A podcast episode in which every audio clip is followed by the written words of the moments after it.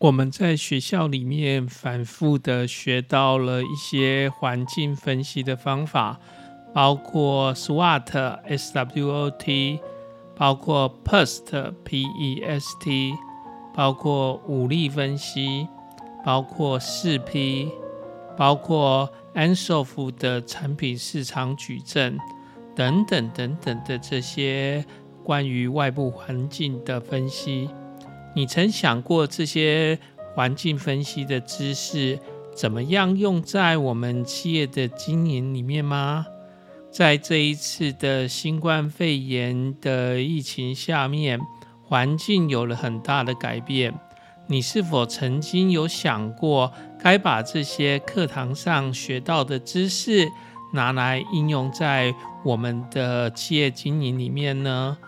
各种行业。尤其是像是服务业、餐厅之类的，或者甚至于像制造业之类的，甚至于像运输业之类的，其实都因为这个疫情而有很大的变化。但这些东西都是可以分析的。你曾经想过用学校的知识来分析它吗？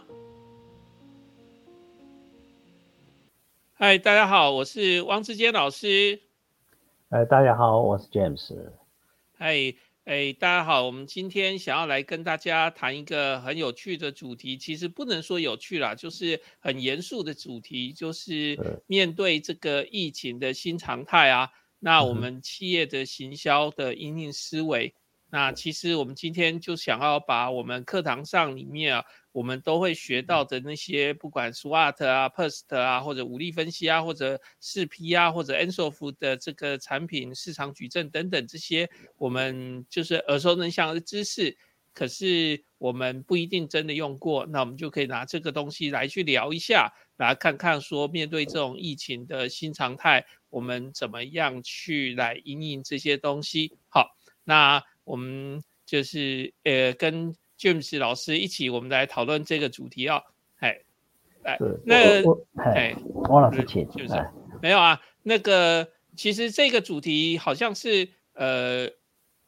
等于是说有点好像老掉牙了。可是其实等到用的时候，大家又都没有注意到去怎么使用，对不对？这其实是一个很。严肃的问题就是每一本书，我们每一章节我们都看过了，可是遇到现在疫情的时候，然后结果你没有好好的应应，就没有办法掌握到这个商机。我们在今天的这个呃 slide 里面，我们就跟大家讲了说，其实是危机也是商机啦，对不对？那个如果我们这样讲啊，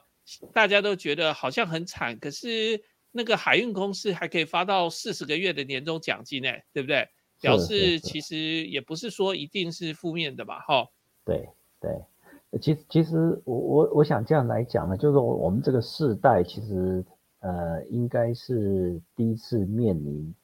呃就是现在大家还活着的这些人，然后再就是第一次面临这样子的一个呃非常呃非常大的一个巨大的一个挑战呢，就是这个呃 COVID 的疫情哦。那可是因为大家的。大概也都是第一次碰到，所以一直到现在，其实我们还是看到，其实有些呃市场的秩序，然后就包括经济的秩序或或行销的秩序来讲，其实都还是有一点混乱。那我们就想说，呃，在我们课堂里面，或者在我们过往所学习的管理，当然也不是只有行销管理，然后可能也包括在其他的，包括策略的这种课程里面，大概老师都会去提到这些呃工具或者这些研究的方法。呃，帮你来做一个环境的一个审视啊，甚至做一个呃市场啊或策略的一个思维。那我们今天就想说，呃，跟王老师一起把这些呃大家都耳熟能详的这些工具啊，我们再把它拿出来，那利用这个一个疫情的议题，一个疫情的一个环境啊，我们来思考一下这些工具到底能够提供给我们一个什么样的思维。来可以因应啊整个市场的变化，当然我们都理解哦，市场的变化其实它是一个动态的哦，它其实是一直在变化的。那所以也因为这样子，所以我们在使用这些工具的时候啊，我我想我们似乎需要啊，也跟着呃我们叫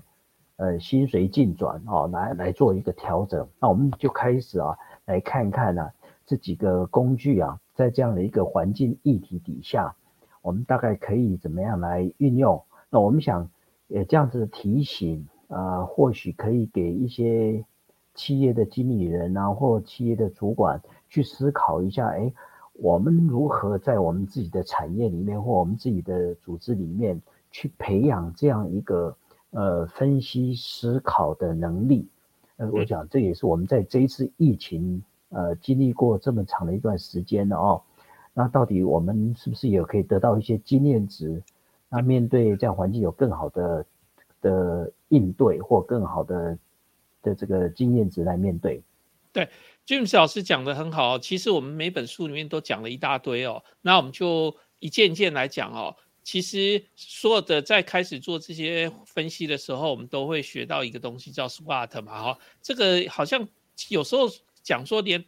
大一就开始教了，甚至有些时候说高中就开始教了，然后是不是商学科系的都不管，几乎所有人都教了，叫我们要做 SWOT，对不对？哎，那 SWOT 就是四个字的缩写。就是优势、劣势、机会、威胁 （strength、weakness、opportunity） 跟 threat。那这四个东西的时候，其实很多时候大家就好像啊，就把它随便写一写了。可是要理解事情，就是这四个其实有两个是外部环境的，有两个是自己自己的事情的。所以对所有人来说都会存在的那个是外部环境。就是不管哪一家厂商，只要在同一个产业里面都会碰到的，那那个就是 SWOT 里面的 OT，就是机会跟威胁。这一次的疫情其实是不是就是呃，我们在这个机会跟在这个威胁上面，其实是一个我们要去严肃看待的事情，因为 COVID 给我们造成很多的这个威胁，是吧？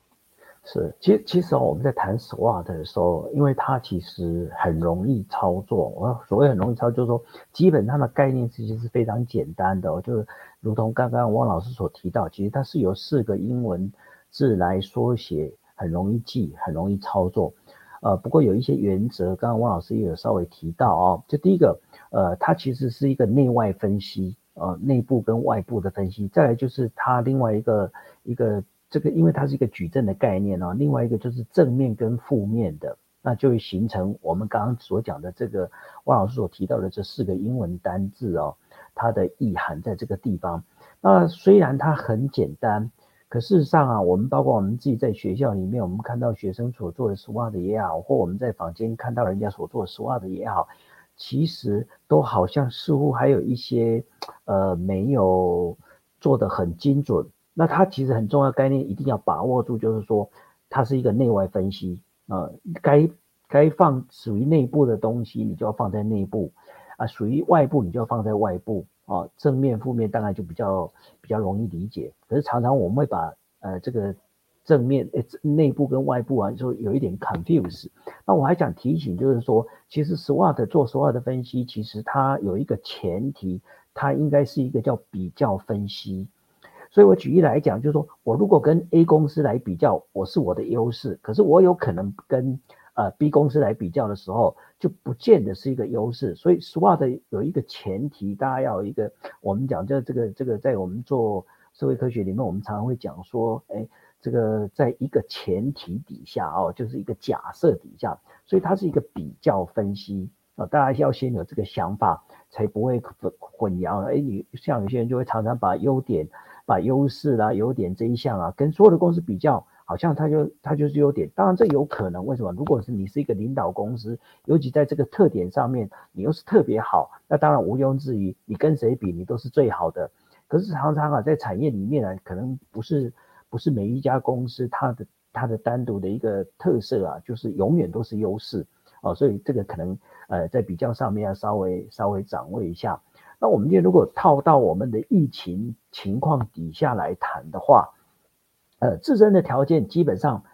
其实可能变化比较不大，因为我们仍然是我们原来的我们。可是如何在我们原来的这些自身条件里面或这些优势里面再去把它放大，或再去把它增强，甚至啊，因为在疫情的这种特殊的环境底下，我们如何去找到我们一个自身的一个。优势条件。那这个就是我们业者自己要思考。其实有时候我们常在在在在跟一些业者谈的时候啊，其实他们自己其实比我们自己比我们更了解他自己，毕竟他们是 insider 哦，所以只是他们的思维或者他们逻辑，呃，可能在一时之间呢没有办法去理出来。所以这个或许啊，在像有些经理人，可能你就要去引导你公司的这个同仁啊，在在这个上面啊做一个练习，或许这样就会比较帮忙。我们是不是举一个例子，简单的来说了哈，就是如果像航空业来说，那我们大家碰到疫情，所以这个出国旅游的人变得很少，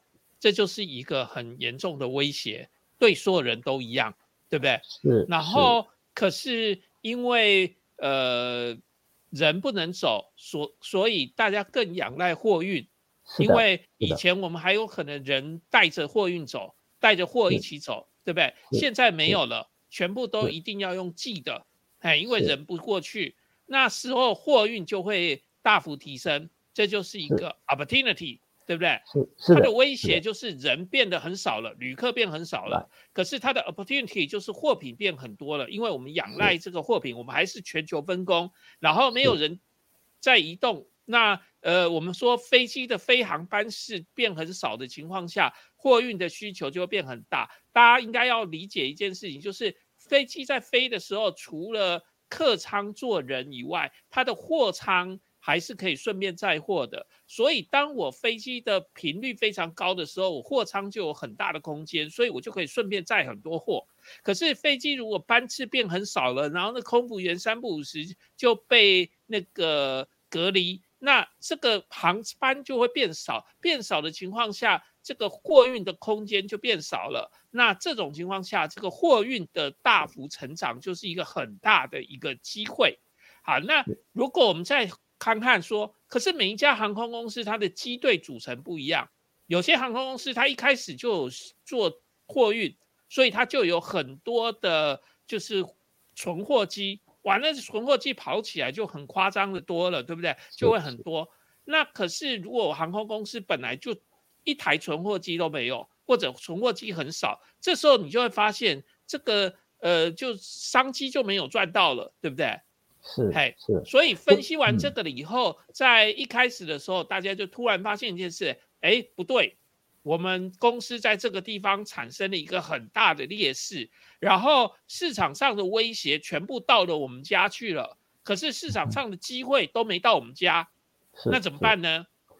所以，所以企业的经营其实要有它的弹性啊，还有它对于市场的敏感度哦。刚刚吴老师举出一个，呃，就这次疫情上面，其实。呃，我想运输业整体来看，在一开始其实它还是个重重灾区了啊。对，那你看看我们怎么应应？对，那你看看我们自己的国航两家航空公司，华航跟长龙来讲，其实王老师刚才也点到，像华航在以往其实它的呃客货的比比例上面，其实就比跟华跟长龙是不太一样的。对，所以你一看一开始啊啊华航。其实先得利，因为有一些货运哦，那因为疫情来得很快，所以事实上其实整个货运的内容物上面呢，像呃，因为疫情的需求哦，所以它有一些需求是非常紧迫的，对，是非常紧迫的。那再加上。呃，海运又受到疫情的影响，譬如说没办法上船等等这些，因为它需要很多人的，就这整个 logistic 这样子的一个系统，需要很多人力的密集的投入。可是，在疫情一开始的时候，几乎是都整个 lock down 这样子的情况。对，美西还塞港。对，没有错。所以航空业就因为这样子，第一个，因为有一些物质、医药物质的紧急需求啊，对，这样的一个需求，所以当然需要货运。可是货运走航运又太慢，所以紧急需求上面又需要航空的一个资源，再加上我们刚刚提到其他的货运，可能因为海运以往走海运的情况，又因为港这个这个这个这个所谓的货港哦，产生一个因为人员呢，譬如说可能会有受到感染啊等等这样的一个一个一个议题，所以就变成货运。一般的货也没办法到，可是它又牵涉到整个全球供应链生产的这种这种供应链的一个影响，所以很快又要需要拉货，所以你看航空业马上就就就在这个地方获利。那如果说，所以他那时候如果立刻有人就是开始说，那这个问题要解决，然后他就开始，我们全世界大半航空公司都开始做这件事情，就是把客舱先怎么样的开始载货，对不对？找出方式怎么样把货就放在座椅上，对不对？然后绑得好，然后经过了这个民航局的验证，民航局说可以，那你现在可以在里面或载货。那这时候他的客机就突然的就变成了可以载货了。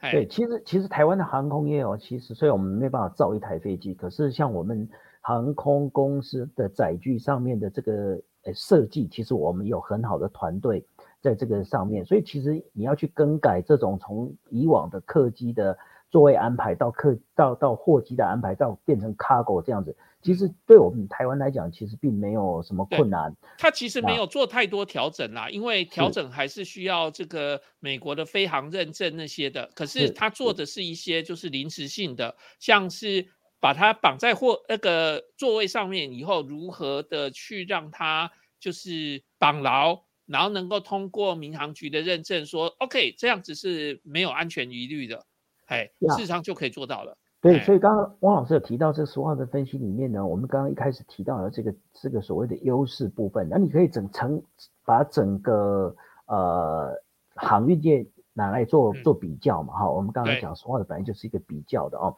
那你看呃华航也好或空运也好，其实第一个呃他们可以很快速去做做做这样子的一个呃货运拉货的这种运输，那再来一个就是说。呃，其实他们在更改这些座椅上其实是快的。还有就是说，你改成 cargo 之后，改成货运载重，其实人员的接触变少。对于一个航空公司来讲，其实载货的成本，我想可能还是比载客的成本来的低。呃，因为因为其实第一个，你不用那么多的航空那个那个空服人员啊。那再来一个就是说，呃，你可能呃这个你也不需要供餐啊。哦，所以你也少掉这个这个餐的餐饮的服务啊等等，或内容物的提供，所以整个成本上面其实反而是一个好的机会，因为其实你看看，呃，早早先啊，这个航空业其实呃甚至是供不应求哦，就是它的航空班次载货上面是供不应求。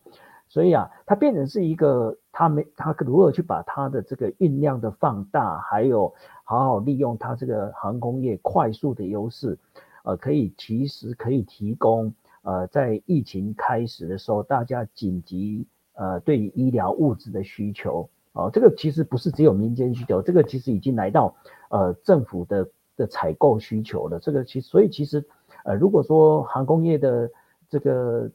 呃，营运主管呢，他有有有很快做这个反应，我想他可以比较容易，就是说透过这样的一个方式，就找到一些商机，然后在他的这个优点上面啊，去把它放大，啊，去充分的利用他的优点。对，所以呃，其实产业只要能够善用，就是这个最基本的 SWOT 分析这些的，其实就算是疫情来了，我们也有可能很能够很快速的调整。我就想到另外一个例子，就是呃，各国都同样的情况，电商的产业是不是就因为这个疫情而有很大的改变了，对不对？是是是，这个也是一个呃，就是说，因为它又电商有个优点嘛，就是它是呃没有国际哦，它就是我们叫 boundless 哦，它就是没有没有这个分没有这个空间上面的限制嘛，哈。所以像有些国家一开始其实它可能有一些资源是丰富的，可是有些地方是是比较缺乏。我的印象很深，里面其实台湾呃当然表现很好，我们很快就有所谓的一开始像口罩的供应，其实台湾还算是在口罩这个单项来讲是是是充足的哦，是充足的。那后来政府也开放哦，让民间可以寄到海外哦，所以。所以这个其实，呃，在某种程度，其实我们可以看到，为什么台湾当然相对很多的国家来讲，其实我们疫情控制很好，其实也是在这个我们刚刚所提到的这个优势上面哈。比如说像台湾的制造业很强啊，啊，所以我们很快的把口罩的制造哦，这个这个呃设置啊，很快的把它那个生产量拉大，那这个也是一个你优势上面的一个掌握。对。电商是不是在这一波里面，其实是因为疫情造成了我们不喜欢去面对面的实体商店交易。那因为不喜欢到实体商店交易，就变成了就不不必面对面的电商就有很大的商机。那如果能够掌握这个趋势的人，那在这一波就能够获得就是至少不要那么大的一个影响。那这一段期间，那个。Uber 或者是 Uber Eat 或者是 Panda Food 的这些，它这个外送美食是不是也就是这样子的一个商机就串起来了？是的，所以汪老师也又点出哦，我们刚刚讲实话的另外一个叫机会哦，啊，其实机会。在，可是有些人闻得到，有些人我没有闻到，有些人掌握到，有些人没有掌握到。那王老师刚刚举的这个例子啊，比如说像像这个呃电商也好哦，因为事实上大家还是有那个需求，只是现在需求变成说大家不敢去买，或或或者说对于人跟人接触他有疑虑，因为怕怕这个疫情上面或病毒上面的传染哦，所以。我们就透过电商来减少人跟人之间的接触，所以它就一个新的商机出来。可是如果我们从传统的这个呃所谓的这个实体店铺来讲，它如果同时也是有闻到一个机会，那它也可以加重啊所谓的电商的部分哦，因为我们知道现在大概都是虚实整合啊，所以如果说在那个当下。不管你是纯电商也好，或者是你是呃比重比较高的所谓的实体店铺也好，如果你在当时那个情境底下，你有做一个很快的呃配置啦，或者很快的把这些机机会掌握，那我我想哈，这个其实就我们也是跟我们今天的题目啊有一点相关，就是哎你在这个危机底下，你可能反而就即便你过往是一个实体店铺，那你变成在电商里面也也很快的占到一个一个地位，那。呃，我们讲到这个所谓的这个呃这个富 partner 也好啦，或者说这个 Uber Eats 也好，其实因为他们也减少人跟人之间之之简化或减少人跟人之间的接触的频率嘛。因为你想想，一个人呃送餐的这个人，他可以送好多人的呃的的的的需求，呃不会说每个人都涌到店里面这样子，那也减少那种呃聚集啦，或或或或这个呃。这个人员的这种接触嘛，哦，所以其实，呃，如果说当初我一说，如果疫情开始，包括现在也是一样，呃，从事这些呃这种这种快快递也好，或或这些食品的运送人，呃的主管，他可以想象我如何在这个疫情底下，然后放大我们能够提供给市场的一个服务的一个需求，或去说服消费者，诶。更容易接受我们。在那个时候，其实它是一种推力的，并不是一个简单的讲这样的道理啊，就是说，当 SWAT 发生的时候，我们就遇到了一个机会，然后我们碰到了一个威胁。那这时候，我们企业如果能够赶快的掌握着这个环境，然后让它就是呃呃，我们的威胁可以回避掉，然后我们赶快抓住我们的机会。然后，呃，调整我们的优势劣势，然后之后呢，我们就可以掌握这个商机。简单的，刚刚到目前为止讲的例子有包括有三个了，一个是。航空业，它怎么调整；一个是电商，它怎么抓到这个商机，对不对？还有一个就是 Uber Eat 这一些的这个外送平台，其实都因为这个。COVID 这个件事情，这个新冠肺炎这件事情，而从中间得到了一些商机，所以不是。说只有缺点的，只要你能够设法的去掌握，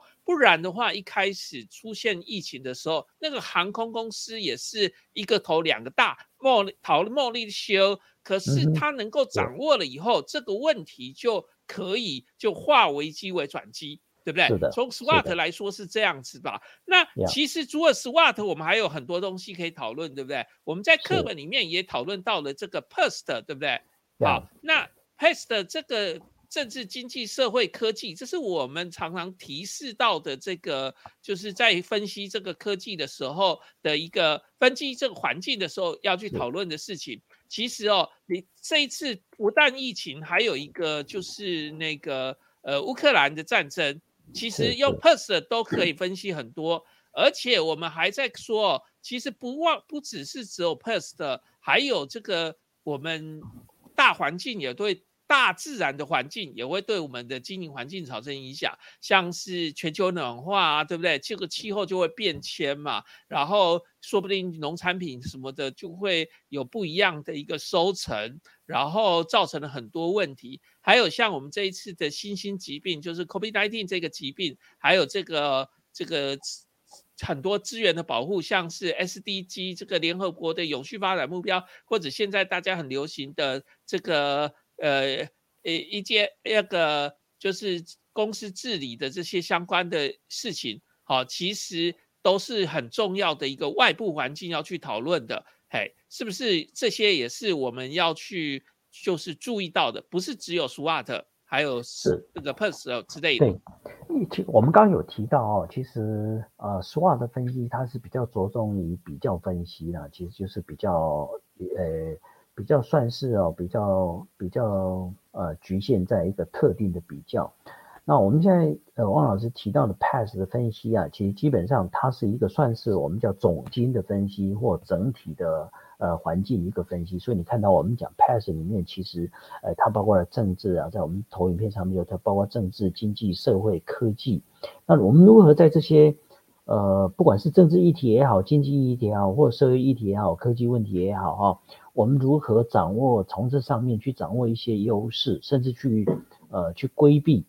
或者说去去去去了解这样的一个环境差异啊，比如说像有些。有些政治上面，比如说像我们这次的疫情，其实政府在一开始也提供一些哦，如果你投入口罩哦，它有一些有一些所谓的呃这种呃产业的奖励啊等等这样你愿意一起来生产口罩，我就帮你做生产线，对不对？那时候政府其实有做这样的一个设计。对，其实其实还有哦，就是像我们刚刚有提到几个不同的产业，那因为其实政府跟一般的民间企业也是一样，其实我们都是当然面面临这样的一个疫情哦，这么特殊呃，而且影响层面这么广泛，其实有时候政府他也不一定一开始他有很好的想法，所以像在政治上面以往我们都是呃政府规定我们怎么做就怎么做，像这种突发性的议题或一个新的议题，其实呃所谓的呃。呃，这个这个商业部分哦，他们也可以去影响政府的政策，让整个产业的发展有有更更好。比如说我们刚刚讲的这个所谓的呃那个那个 Uber Eats 啦，或者说这种 Food Panda 一样啊，其实其实也可以啊，提供一些政策给给政府，然后可以让产业。更友善一点哦。就其实我们在讨论这个问题的时候，大家一定就要想清楚，就是这个 purse 的这个东西是一个外部环境。然后，如果这个外部环境你不去考虑，有可能就跟你的想象不符。记不记得 Uber 刚进台湾的时候，它是我不是说外送美食，而是那个计程车的时候，他不管怎么做，政府都是呃持负面的态度的。为什么？因为他没有登记。然后他的驾驶员不是特定的驾驶员，然后他开车是一般的车子，那这个在治安上面，在很多方面的考量是有问题的。所以呢，这个 Uber 公司跟这个我们政府就是不断的一个折冲，然后呃的情况下。结果他没有把这个 purse 的这一个观念实际的落实，就是他以为他可以改变所有的事情，可是事实上是不行的，因为每个国家对于这种计程车的安全，它是有考虑的。那最后它顺应的这个环境的情况，我们现在看到 Uber 它是用特别的车牌。是白底红字的特别车牌，然后所有的那个 Uber 司机是有申请这个职业驾驶人的执照的，然后呢，他的车子是有就是呃按照政府规定的这个计费标准去做计费。驾驶驾驶经营者，你还要申请良民证，你也不能随便。他也照政府的规定去做的，所以因为这样子，就你会发现一件事情，就是刚刚我们在说的这个 PERS 的，它不是开玩笑的，就是你不是说你想要做，你怎么做，然后你就可以做的，因为这个地方有他自己的政治、经济、社会，或者是说有科技的一个相关的一个考量，那。你可能一厢情愿的觉得说，那计程车为什么会需要保护？那为什么我们要登记计程车？可是，在很多国家，他就会告诉你说，这个跟这个国家的，就是犯罪的预防会有关系。他会希望这个东西是有登记的。你用什么车，我不没在乎。可是呢，你的车牌我要事先登记，然后你在路上，我要就能够看得出来你是计程车。所以，我们现在在路上，我们可以看到，就是 Uber 的车子，它还是一样跟我们的私家轿车外形一样。但是呢，它的车牌是白白底红字的，对对，因为它是特别登记的，所以当你叫一台 Uber 的时候，你也不必担心说有一个人冒充过来，然后说他是 Uber 司机，然后就把你骗上车了。因为很简单，这个人的车牌如果不是白底红字，你就知道他是冒充的。哎，那这就是一个我们在政府的力量里面，这个是政治的因素。对不对？每个国家有可能在这个地方有不同的考量。对，还有一个当然就是说，像我们刚刚提到这个呃所谓的呃 Uber 的这个车车子哦，这个所谓的呃分享分享呃对共享经济共享经济的使用哦，其他在台湾还有一个比较特殊，就是说，其实台湾的计程车业其实他们有很完整，甚至。根深蒂固的这种经济利益，然后社会的一种一种经济利益哦，所以其实可能在当时也或多或少有这方面的一个角力了哈，所以就变成说，我们就是我们要谈，就是说，哎，在 pass 的情况底下哦，其实他都，比如说政治有政治，在一个特定的区域里面或国家里面，它一定有他的政治的地域性。它也有它经济的地域性呢，社会的地域性，科技的地域性。那我想每一个业者来到这个环境，来到这个市场的时候，他应该要去审视一下，去了解一下。那在这样的政治的议题底下，或政治的环境底下，我应该怎么呃在。呃，就所谓的不冲撞政治体系下，我又可以能够有很好的发挥的空间，甚至他可能有一些奖励啊，哦，他不一定是跟你作对的哦，不一定是是反商的，他有可能是鼓励某一种特定的产业，或者在某一个特定的时候，像我们刚刚提到的疫情底下，诶，他可能会去鼓励你去从事跟疫情防疫上面是有相关的。哦，那你你你就说好，每个人在每个行业里面或每一个产业里面，呃，应该都可以找到这样的机会。那你就如果你可以早一点，比如说，哎，你真的有学习到所谓的 past，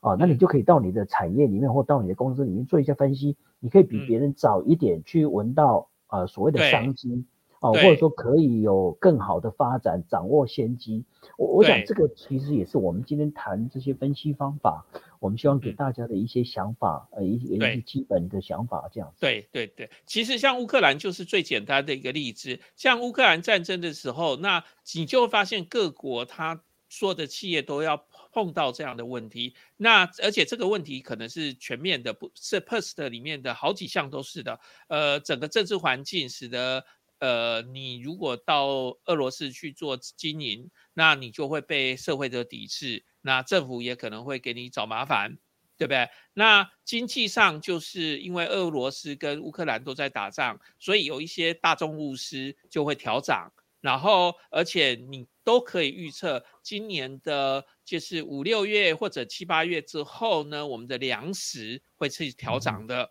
那如果你是做食品业的，那你就会在那个时间点会再碰到一次，呃，我们的就是呃大众物资的涨价。对不对？这也是这样的一个情况，然后也有可能像这些事情就会造成社会的一个风气或者社会的一个改变，呃，像是呃大家可能对某一些国家的产品，那就因此而抱持的负面的态度。那如果你还进口那些的产品，最简单的例子，这个俄罗斯是钻石的一个很重要的出口国，可是。如果你的钻石公司还坚持用俄罗斯的钻石，那你很可能就会被你的消费者抵制，对不对？那这是社会面的，就是虽然它的钻石还是便宜，但是呃，你很可能因此而被社会给抵制，对不对？这有很多这样的一个讨论可以去是处理这样的一个问题，哎呀，但是如果你对今对我们刚刚所提到这种 pass 的分析，你有那种敏感度的话，其实你会去规避风险。或者说你会去找到机会，哦，那这个也是我们在这边谈哦，pass 这样的一个分析工具啊，其实事实上啊，它呃并不是啊啊，我们可能都觉得说啊，它只是课堂上啊做做报告哦，或老师们做做研究啊，所以拿来拿来课堂上讨论。其实不是哦，其实你如果我们讲，就如果在一个公司里面，你培养这样研究的风气，或对于这些分析的工具的一个熟悉度，呃，我想。呃，这些团队里面，其实他们会有很强、很相对比较强的这种竞争能力哦，或者是对市场的呃敏感度。对，所以其实我们也还有很多可以讨论的。我们书其实真的是有价值的，不是呃只是读来好玩的啦，哈，对不对？不是，不是为了拿学位而已啦，哈。对对对对对，学位背后代表就很多知识。那像举个例子来说，武力分析，对不对？哎，周老师，这是不是也是一个？非常重要的理论啊！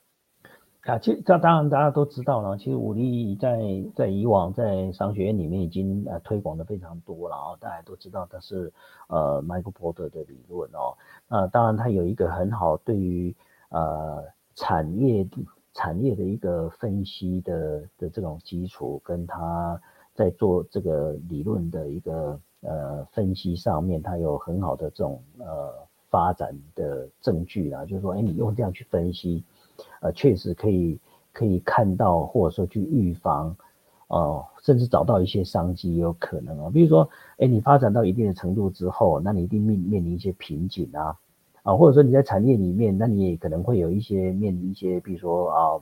呃这个所谓的下游厂商的一个购买的这种这种压力嘛，哈，所以那武力分析谈的就这些东西，呃，甚至他前进一步去谈说，我觉得呃，对于竞争者，对于这个产业经营者来讲，其实他们最担心的是一个你不认为他是敌人的敌人，啊，那这也是最可怕的，就是说，哎，如果如果没有这种 sense 的话，人人家进来就是我所这这边所提到新进者的威胁。那这个其实在武力分析，他也也提到，不是只有在产业的分析，他甚至告诉你啊，哎，你你还要注意，就是说有没有一种潜在的新进新进者的威胁？哦，这这是不是也也也是会让大家有醍醐灌顶的这种呃一个一个呃想法？哎，我们其实是不是就可以从那个疫苗来看这个武力分析啊？其实这个很意很有意义。你看，我们去在二零二一年的时候，这个疫苗出来了，然后我们台湾买不到疫苗，对不对？那是不是其实就是可以从这个武力分析的角度来看这个疫苗的供应链？呀，我我们可以把它，譬如说，我们叫产业产哪一个产业？我们叫医疗产业或防疫的这个。这个产业来看嘛，哈，那其实你说，呃，不要被感染哦，或者说防疫这件事情，当然其实不是只有打疫苗哦，还有包括那个口罩嘛，哈，还有药嘛，等等，这个所以这个都变成是一个竞争者，所以他他我们如果很狭隘的替代品，对不对？对，对替代。如果我们从疫苗来看的话，疫苗就是产业内的竞争，对，所以我们呀，我们最怕就是说，嗯。产在产业，他们自己做分析的时候，他们就惯常用他们平常跟哪一些厂商在竞争的时候来看。对，那这个有时候会太狭隘哦。在我们学校里面也去谈到，呃，像行销的近视症，其实产品跟着时代的改变，或跟着市场的改变，常常它可以有一些新的应用，或者说被迫要有一些新的应用。因为消费者改变嘛，使用习惯改变，使用的这个这个目的也改变了啊，或对这些价值的认同也改变了，所以应该要能够比比别人早一点去看到哈，所以就是刚刚我们讲，王老师提到所谓替代品的一个呃这个这个替代。哎，我们如果就以疫疫苗这件事情来说，我们去年的时候，我们买方的议价力很弱，对不对？因为 产业内的。竞争不是很强，然后我们的供。应商是就是那些。呃，疫苗的主要厂商，它其实是溢价力非常大的。一开始只有一个牌子，后来第二个牌子，第三个牌子，可是还是供不应求嘛，对不对？呀，其其实我们如果很简单的从我们就疫苗上来看哦，从武力的分析来看，其实老实讲，在一开始，其实买方根本没有任何议价力嘛，完全没有，我们还等人家捐，对不对？我们有钱都没有。供应商告诉你说多少钱，那你就要来买，而且你还要排队。而且还透过很多的甚至政治力啦等等这种这种介入，所以你看我们后面我们包括我们台湾的买疫苗，其实后来也有其他的非呃政府组织去协助啊，所以其实你就知道在一开始像有些产业就一定会会就可能会有这种情况，就是说其实买方不太有议价能力的。对。哦，那但可是你来看看现在，其实嗯产业也会改变嘛。你说现在疫苗当然有议价能力啦，因为第一个厂商多了嘛，然后产量对，也好几个牌，子了，对不对？对全世界有对几十个牌子了，主是要的甚也有五六个甚至开哎始已经有口服了。那替代的效、呃替代的对象或替代的这个方案有更多的选择，有药品了，对对不对？不打对也不一定一定有问题，因为还有药了，对不对？对，所以所以你原来是，譬如说 A 厂牌的是疫苗厂商，其实嗯。你可能还是会去调整你的策略，按照你的武力分析，因为你以前替代很少啊，甚至老讲，因为量少，所以造成其实替代效果并不好，哦，替代效果并不好。可是现在慢慢的疫苗也慢慢比较多的厂商也参与，然后对。是那个那个像高端疫苗就是一个新进入者，对不对？对世界各国的疫苗厂商也造成威胁，对不对？是是，因为万一我们的高端体也很不错的话，就会变成跟他们分一杯羹了，对吧？呀，对啊，就就是会有这样子。那当然就是说，呃，你一开始，譬如说像我有些有一些厂商，他也需要拿到一些所谓的呃所谓的技术问题啊，那他可哎能就是有牵涉到所谓 patent 啊，甚至原物料原对原物专利，原然后还有专利的问题，那就变成嗯。是他又要需要去跟呃，不管是呃疫苗的原物料也好，或疫苗的这种厂，哎，这个这这所谓的权利权利上或或这个发明的这个单位，他可能又要有有供应商的关系要去讨论，要去要去谈。那这个嗯。当然其实呃环境的变化或任何一个不管是商业环境、政治环境也好，其实它是它是在它是在动态的变化，所以这个对我一分析就是你要随时去调整，一段时间你要调整你的策略，因为分析出来之后，你要有一些策略来对应。对像光是这个产业，你想一开始是口罩，再来是疫苗，对不对然后后来呃，我们还找的方法是做快筛，对不对？是是一本来的检验方式都是很麻烦的，但是我们开始研发快筛试剂，对不对？是是后来是再研究了这个药品，那这些东西彼此之间有时候有些东西是竞争的，像是疫苗就是彼此竞争，所有的疫苗在竞争，可是药品就是它的可能的替代品。然后也有很多厂商不断的想要进入这个市场，像我们台湾的高端，还有全世嗯界有非常多的厂商都试图的想要进入这一块市场，对不对？然后还有就是各式各样的这个检验的一个方法等等的这对个，那我们就发现真的就像刚刚卓老师所说的，它是一个动态的，它从我们嗯完全没有议价力的一个情况，慢慢的变化到一个比较就是高度竞争的一个产业的一个状况了，是不是这样子的一个情况呀，其其实所以你看哦，就是到后面来，其实我们像我们刚刚讲疫苗的问题，其实它价格可能开始就有一些松动。哦，如果你是一个疫苗的厂商，如果你你还是坚持那个价格，可能呃就还是会受到一点市场需求的挑战啊、哦。嗯所以你对你可能啊呃以就就市场的策略上来讲，你可能还是要随时呃去去 monitor 下这个、嗯呃整个产业的发展，然后去对调整。因为我想疫苗呃可能当然除了世代上的推进之外，它可能还嗯会牵涉到另外一个就是有没有饱和。我想对只要是跟市场有关系，一定有饱和的一天。对哦，这个是这是将来一定会得面临到的。嗯对对对，所以其实我们再往下讲哦，就是因为这些环境的变化，我们的这个行销的组合策略是不是也会跟着改变？因为环境改变了嘛，对不对？呀，呃，譬如说现在在，譬如说在疫情底下了哈，其实可能，其实大家最最担心，当然就是说，哎，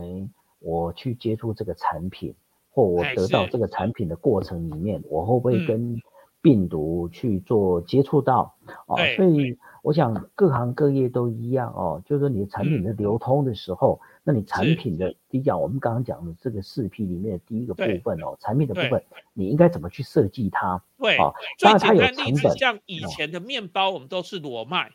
对不对？现在疫情的时候，很多人就不喜欢买那个裸露在外面的面包，就希望你装个塑胶袋把它包起来，对不对？所以那个产品就要跟着调整嘛，是不是？是的这样的意思所以。有有些有些厂商他就反应很快啊，他就会觉得说，哎，现在我应该做这个，呃，应该嗯有一点呃保护啦，或者说有一点有一点这个隔离这样子的一个效果。嗯，可是对有些厂商就走的慢，他想说奇怪，我的面包也没有比以前难吃啊，呃，对，为什么没我就卖的不有人要买好啊？呢？对不或者？有有人走进来之后，他就没有带任何面包离开啊，所对啊，以可能看看看他就走切掉了。把对，所以他就对于这个行销的我们这里所谈到的这个四批的行销组合里面呢、他可能就没有很透彻，真的去把每一项啊、每一个、嗯。每一个每一个批啊，都能够真的按照整个环境的变化啊，比如说在疫嗯。情底下，那我们应该怎么去做调整啊？对，啊，或者说包装的部分，我们应该怎么怎么去去让一下小心？像我们刚刚提到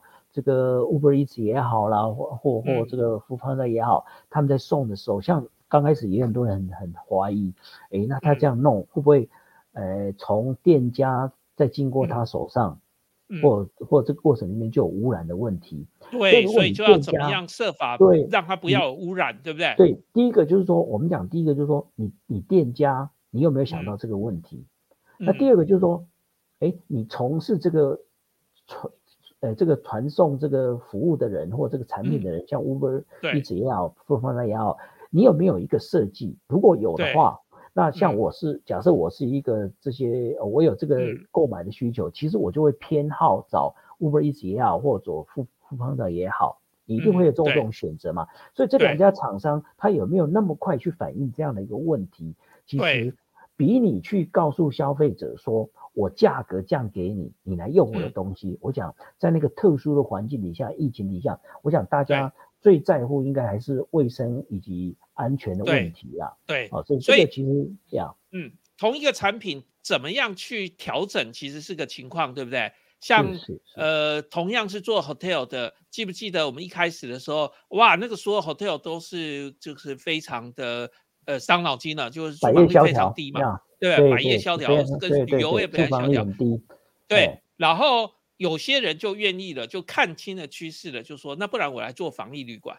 就哎，对一做防疫旅馆以后，这个住房就嗯突然变满嘞，对不对？啊，可能比而且价格也比较好。对，可能比这个还没有疫情之前哦，一般的住住住房率都还要高。对，而且不用打扫，对不对？每隔离十天就十天不打扫，隔离十四天就十天十四天不打对扫，对减少接触嘛，嗯，减少接触，因为减少接触，所以这个那就是因为产品的调整嘛，对不对？就好像我们刚刚讲航空公司的例子一样嘛，你要起心动念，愿意去调，你以前都是载客人，但你肯不肯拉下脸来开始载货？如果你肯，哎，你就能掌握商机，对不对？对啊，一样嘛。就飞机，呃，不管你是载人还是载货，其实你就是做运输的工作嘛。那对在疫情底下，我我到底有什么东西需要我运啊？我可以运什么东西？这是一个。那 hotel 也是一样，其实就是提供人家住嘛。那到底谁来住？在新的在疫情的底下，应该有些人会需要住嘛？比如说可能像我们刚刚讲隔离也好啦，或者说、啊呃这个有一些特殊的需要，比如说呃当初其实也有很多的医疗人员哦，他们是不敢回家的，但是他们有需要，就说我还是需要休息嘛，所以我就对诶是不是哎，有一这种人呢，对，对不对？我可以提就是供给，对我可以提供给医院哦，譬如说我可以找，譬如说举例来讲，然后我可以找这个呃这变成个台北市医生的宿舍，对台北市这个联合联合医院跟他谈谈合约，哎，我就提供让这个医疗人员哦这边可以休息。那我我觉得基本上那个你可以看到，其实老实讲啊，在平在升平的时候，在一般的这种观光饭店，其实老实讲嗯住房率能够有七八成，其实都算都算很好的。哦对啊，可是你如果这样子一谈，你看，呃官方饭店都在哪里？官方饭店都在都市都会区嘛。那大很多的很多的医院，大医院也都在都会区嘛。所以其实它是，呃，这个市场是可以媒合上去。可是就是说，大家并没有在那个时候真的，或许啦，就是因为我们刚刚讲，就是说大家第一次面临都不是那么冷静啊。不过嗯我我想我们也还是回到我们刚刚有提到，就是我们希望介绍这些工具，其实就是让大家去熟悉它，然后嗯。当、呃当你面临一个市场变化的时候，你会很自然的去跳出来这种分析的的方法或者分析的工具出来啊、可以也许可以让你更更镇静一点去面对就是四市场变化。那个东西，其实你就会立刻的去想，当环境变化的时候，你是不是需要调，对不对？是。刚刚也讲到了说，像呃餐厅，你就不能够说全部都内用，对对不对？疫情严重的时候，你就一定要把重点放在可以外带或者外送，对不对？那疫情不严重的时候，那你就内用。那这就是我们四 P 里面的这个通路了，对不对？我同样煮出东西来，可是我是送给你的，还是你到我客餐厅来吃的？这不就是一个通路吗？对不对？对。然后，当然，这个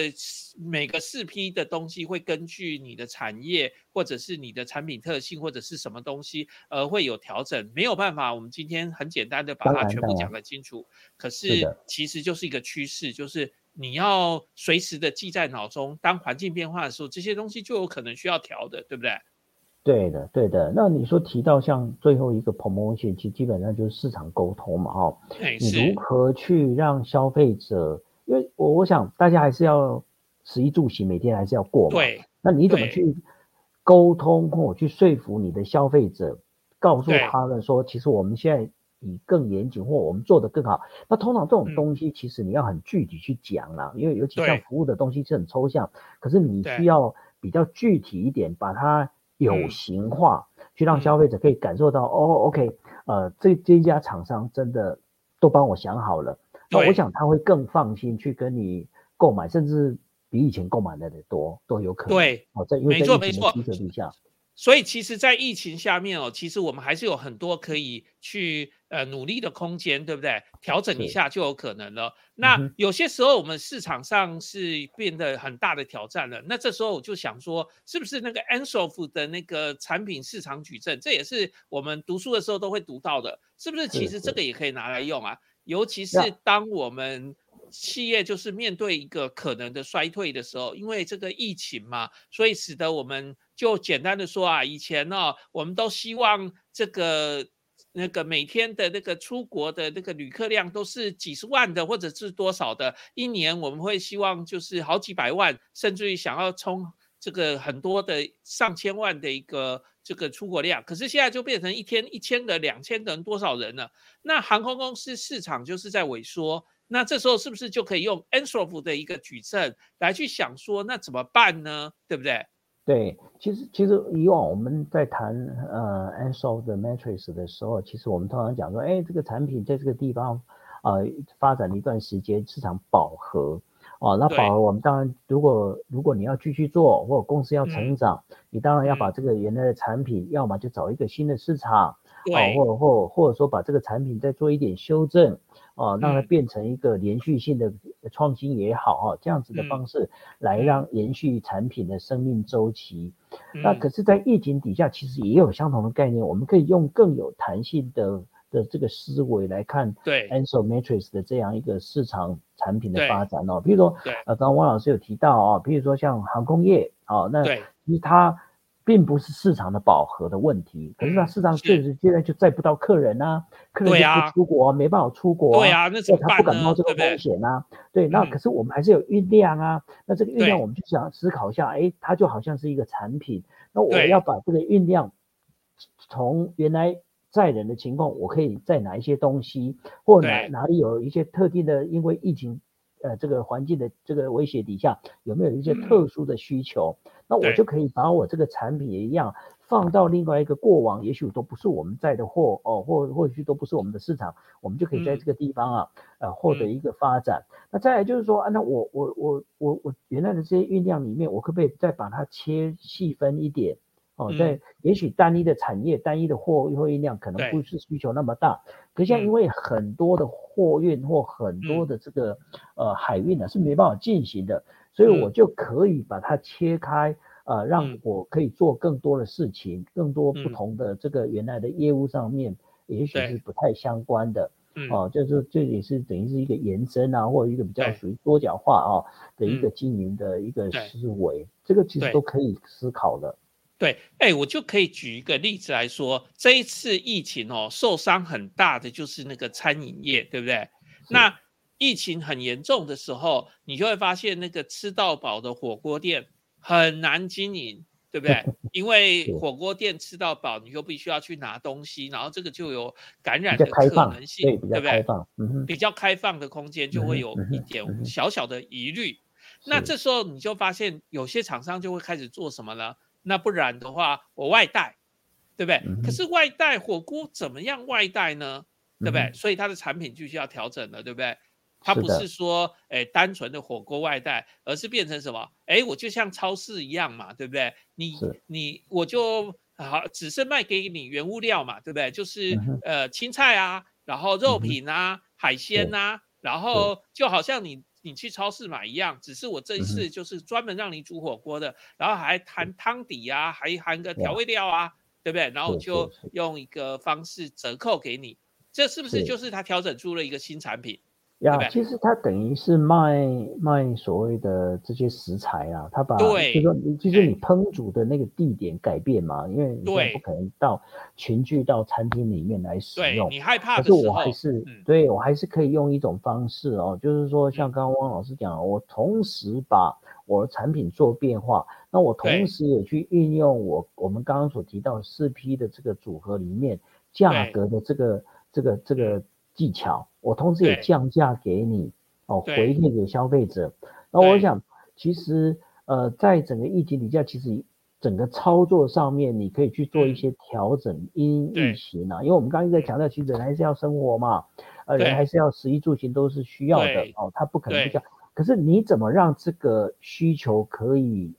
可以移动啊？需求可以可以产生，这个就是。呃，我们在教商管领域的，我们希望大家能够去启发，就是说，哎，还是有需求，可是为什么需求会到你这边来？其实就是你要去思考，让它能够移动到你这边来，那就是简单讲，就是市场的策略嘛，哈，你怎么去吸引你的消费者？对，就所以像刚刚我说的，这就是一种可能的方法。然后我还有听过，在这个疫情期间呢，那个五星级的饭店啊，这种高档饭店，呃，它就真的比较少生意了。那大家在外带的时候也不一定真的就会外带，就是五星级的，因为毕竟它就被那个一个纸餐盒这些给限制住了嘛，它原本的就没办法那么好。那这时候就五星级饭店开始主打那个防疫旅馆的生意。因为防疫旅馆常常这个时间点还需要跨国的、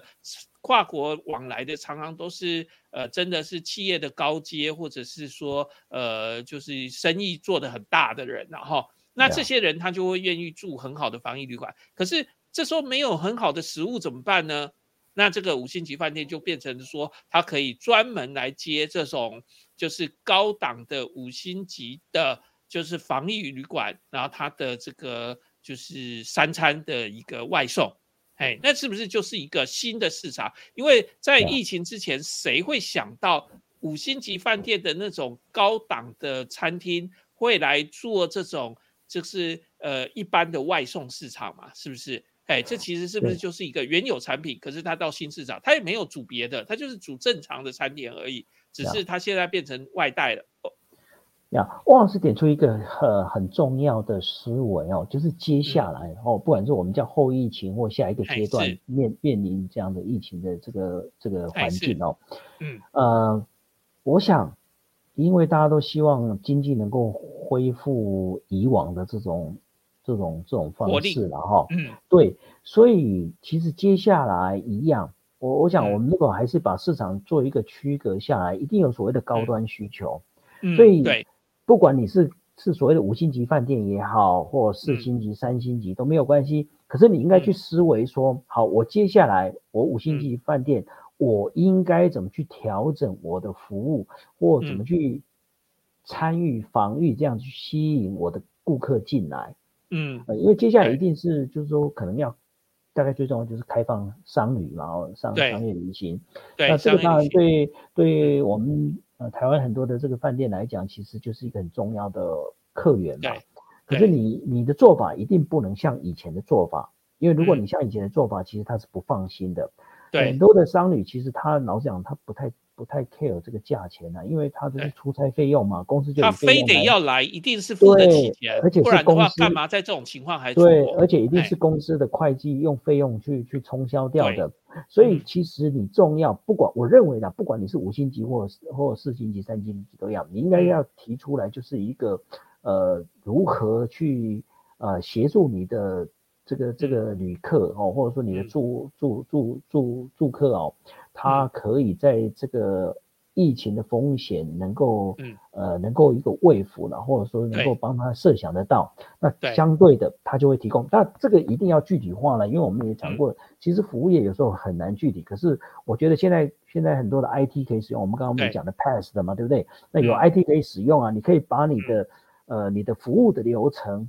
对。呃，透过 IT 有一些网络啦，或有嗯。一些社社社社交社群媒体啦，哈等等，对。你把它拍好，这个基基本嗯。上都不难的。可是你嗯。必须要早一点做，因为很嗯。快，可能明后天嗯。开始就就更多的商旅会进来了。所以你嗯。早一点做，让你的这些潜在的顾客可以知道，呃嗯，我我我我接下来我我我嗯。就是这样来做疫情来保护我的对。这个这个这个顾客，当然也包括嗯。不是只有饭店的住哦，包括饭嗯。店的这些设备，然后也包括呃我们的嗯。餐点怎么怎么提供，其实都都讲好，那甚至你可以嗯。主动把这些影片呃丢到你嗯。以往的这些客户的这个手上，那我觉得是一嗯。个很好的促销方式、推广方式。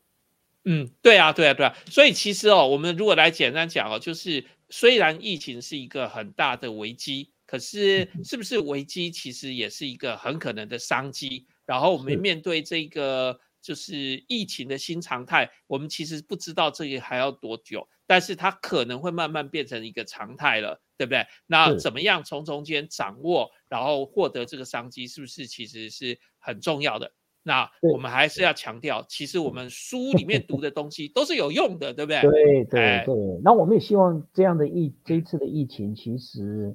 呃应该是可以让我们呃对嗯。于呃整个经济经济的竞争，或者说这些。产嗯。品的提升啊，或者说服嗯务的这些品质的提升上，应该应该透过这一次，其实应该如果比较有竞争力的厂商，其实应该是相对它是提升的，因为它这里得嗯。到它得到一些。不管是自己的经验或别人的别人的经验也好，其实他应该是得到相对比较多的这个学习机会。我我觉得是整个产业应该是有相对相对等的一个提升才对的。嗯，对，好的好，太好了。那我们今天就跟大家介绍了这个面对疫情的新常态里面，我们企业可以做的一些行销作为。然后呢，我们把一些其实每一本教科书、每一堂课都有可能教的东西来跟大家复习一遍。然后也要告再次跟大家讲一次，学校的东西是有用的，对不对？千万不要学校读一读，然后去工作了以后就不用了，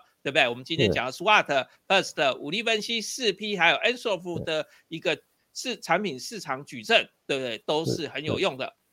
呀那我们当然，当哎然我们也也希望厂商哦，其实呃对员工的生产力也好，或员工的这些品质的提升，其实也是需要透过不嗯断的让员工去去训练或去去去回回顾这些这些方法。那在他的基因里面，在他的呃生产基因里面，或者他的服务基因里面，就具有这样的想法，或具有嗯这样的一个、一个体质哦。那我我觉得面临一些改变的时候，其实他会比呃他会比别人有更好的应对能力。那当然，企业里面也会相对的比别人更有竞争力。这个我想是正面的。好，是没错。好，那我们今天可能就要到这边了。那面对疫情的新常态，我们一定要设法的把这个危机转成商机。哎是，那我也相信我们我们是可以的啦。好，是没问题的。好的，那我们今天就到这边，谢谢大家。谢谢王老师，谢谢大家，哎，谢谢，下次见，下次见，哎，拜拜。拜拜。